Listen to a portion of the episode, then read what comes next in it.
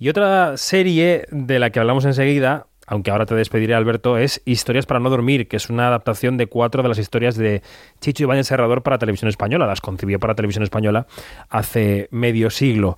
Los directores encargados de actualizar esos capítulos son Rodrigo Sorogoyen, Paco Plaza, Rodrigo Cortés y Pablo Ortiz, que ya nos espera al otro lado del teléfono. Alberto, gracias, un abrazo. Gracias, hasta luego. Adiós, escuchamos cómo suena Historias para no dormir y enseguida saludamos a Pablo Ortiz. Verán una puerta, puertas que se abren lentamente o de golpe. Me refiero a la vieja puerta que daba paso a Historias para no dormir.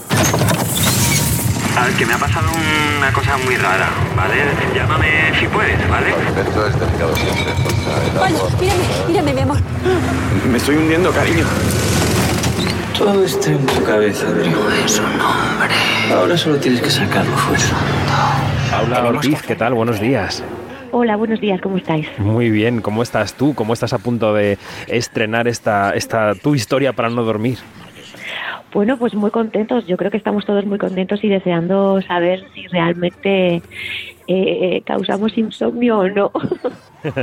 Oye, em, ¿para ti Chicho Ibáñez Serrador era una referencia antes de que te llegara este proyecto?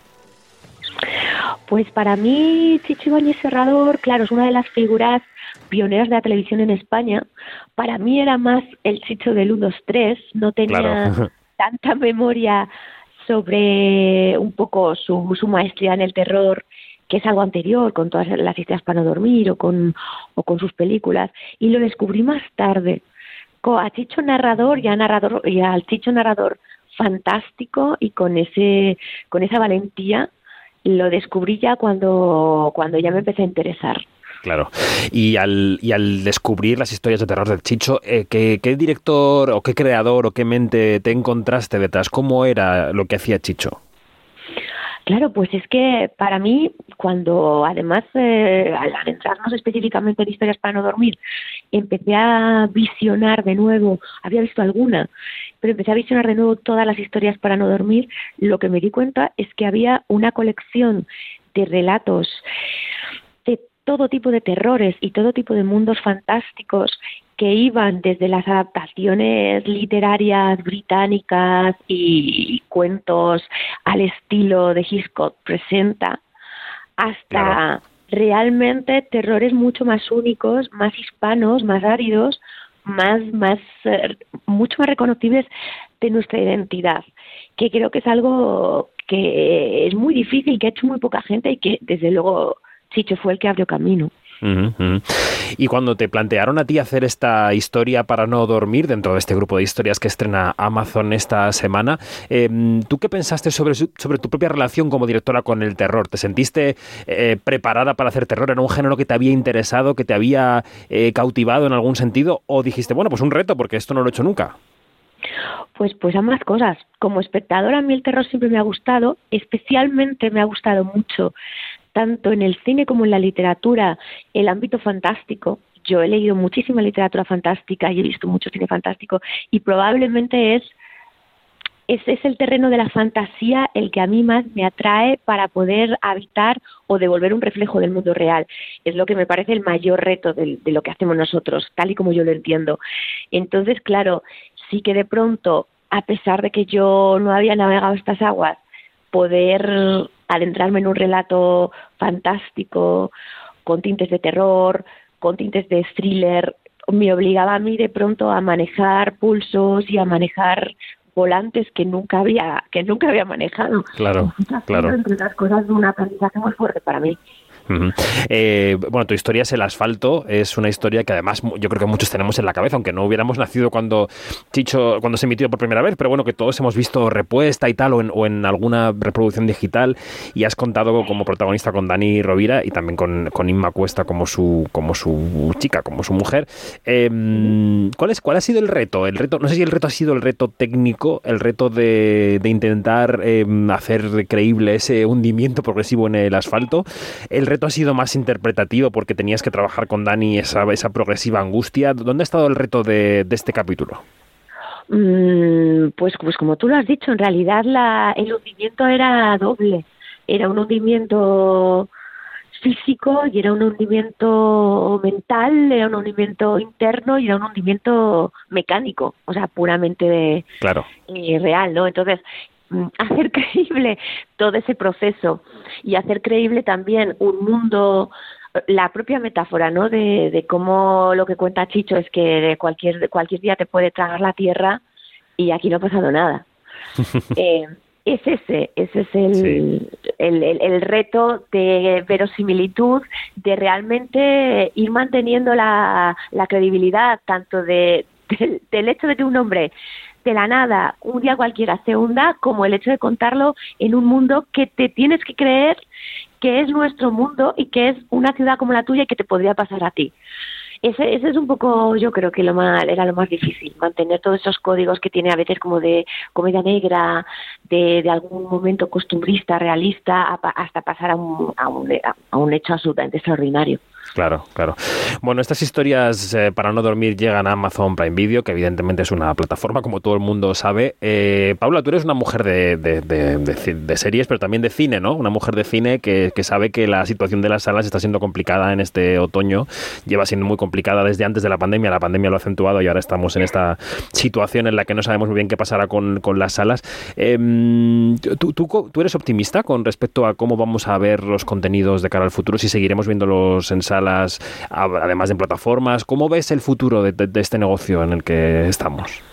Hombre, yo creo que realmente es verdad que mmm, las plataformas han traído una pues una fuerte crisis y con crisis quiere decir que hay una resolución, hay, un, hay, un, hay una manera de de romper las dinámicas anteriores para que vuelvan a aparecer unas nuevas.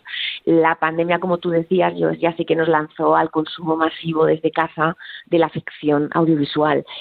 Eh, las, claro, esto esto nos ha facilitado mucho los visionados, ha socializado mucho los visionados, pero sí que es cierto, y yo sigo pensando, que la experiencia cinematográfica de la sala de cine, de la, de la pantalla grande, para empezar, por dimensiones y por intensidad sensorial es distinta. Y el calado de una historia en la pantalla grande es mucho mayor, sigue siendo mucho mayor. Y esa razón hace que, que creo que todavía busquemos esa, esa experiencia para determinadas ficciones.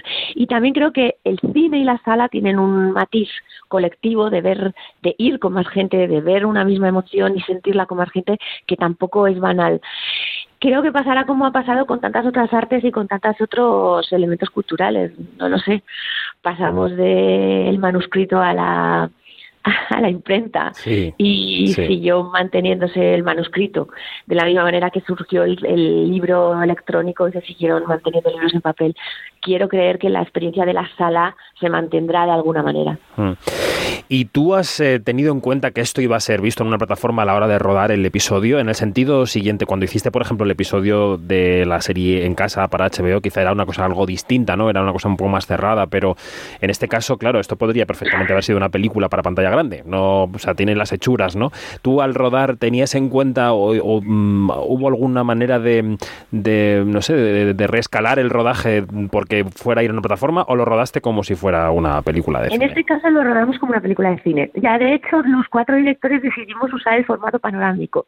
Uh -huh, o sea, uh -huh. Y todos rodamos en el formato 239, que es el formato más panorámico que hay. Actualmente, sí, bueno, hay, hay, más panorámicos todavía, pero ya son excepciones. Entonces, es, es el, por antonomasia es el del cine, el de la pantalla cinematográfica. Y lo rodamos con ese lenguaje también porque, a pesar de que eso vaya masivamente a proyectarse en una pantalla de tele, hay algo del lenguaje cinematográfico de lo fílmico que tenía Chicho y que nosotros le queríamos también imprimir a la, a la historia, o sea, intentar hacer una colección de películas, no tanto una serie, sino una, una colección. De una antología, que diríamos hoy. Sí, una antología de películas de, de, miedo, de terror o de o fantástico que se que se pudieran vivir algo desde ahí. Luego, finalmente, pues se, se proyectaron en Sitges hace dos semanas y, y, las pudimos ver en esa forma final para la que estaban hechas en cine y, y bueno, yo creo que a nosotros, el, por lo menos a los directores y a, los equipos, hay algo de en sí, que además, y como decía, la experiencia colectiva del visionado es especialmente, es especialmente intensa. Bueno, después de disfrutar de las historias para no dormir y en concreto de la tuya, del asfalto en Amazon Prime Video, eh, yo espero que veamos pronto tu nueva película, Across the River and Into the Trees. ¿Cómo va ese proyecto? Pues ojalá, bueno, ese es un proyecto, ese es un proyecto norteamericano y británico en, en colaboración con Italia que todavía, bueno, es, un proyecto que a mí se me encargó hace dos años y, ahora mismo no sé, está terminado, pero no sé muy bien cuáles son los planes que tienen los productores para él. Así que cuando lo sepa os lo diré. Vamos a decir que el reparto es de campanillas. Está Josh Hutcherson, Danny Houston, Liv Schreiber. O sea que bueno, eh, has, has toreado un poco en la Liga de las Estrellas, ¿eh? Sí, sí, ha sido, ha sido una buena aventura, ha sido una buena aventura y, y, y trabajar con, con ese tipo de actores a mí sí te obliga, es una exigencia muy fuerte y a mí me ha obligado también a un, a un proceso de aprendizaje y de, pues eso, de intentar estar a la altura y, y, y el propio texto de Hemingway hay un, hay un mm. reto gigante y una responsabilidad y, ha sido, ha sido muy interesante. Y tus, sí, y tus proyectos en España, porque es verdad que habíamos, se había especulado con algún proyecto tuyo que iba a llegar, eh, pues desde la novia no, no, no, tienes película española, digamos, netamente española. Eh, ¿cómo, ¿Cómo va? ¿Cómo va el trabajo aquí? ¿Tienes alguna cosa en mente? Pues ahí estoy, ahí estoy, intentando sacar una película para el verano que ojalá pueda, es que no es nada fácil. Ya. Hacer una película realmente es un esfuerzo gigantesco que implica, bueno, implica, como dice Rodrigo Cortés, implica bastantes factores imposibles, casi imposibles. Y la realidad es que estamos ahí luchándolo para ver si podemos, podemos empezar una nueva película española, netamente española, este verano. Bueno, pues deseando saber qué proyecto sacas adelante, porque seguro que lo sacas adelante. Paula, un abrazo muy fuerte y, y enhorabuena por esta, esta película de la antología de historias para no dormir. Pues muchísimas gracias. Ojalá os gusten nuestras historias que quitan el sueño. Un abrazo. Un abrazo.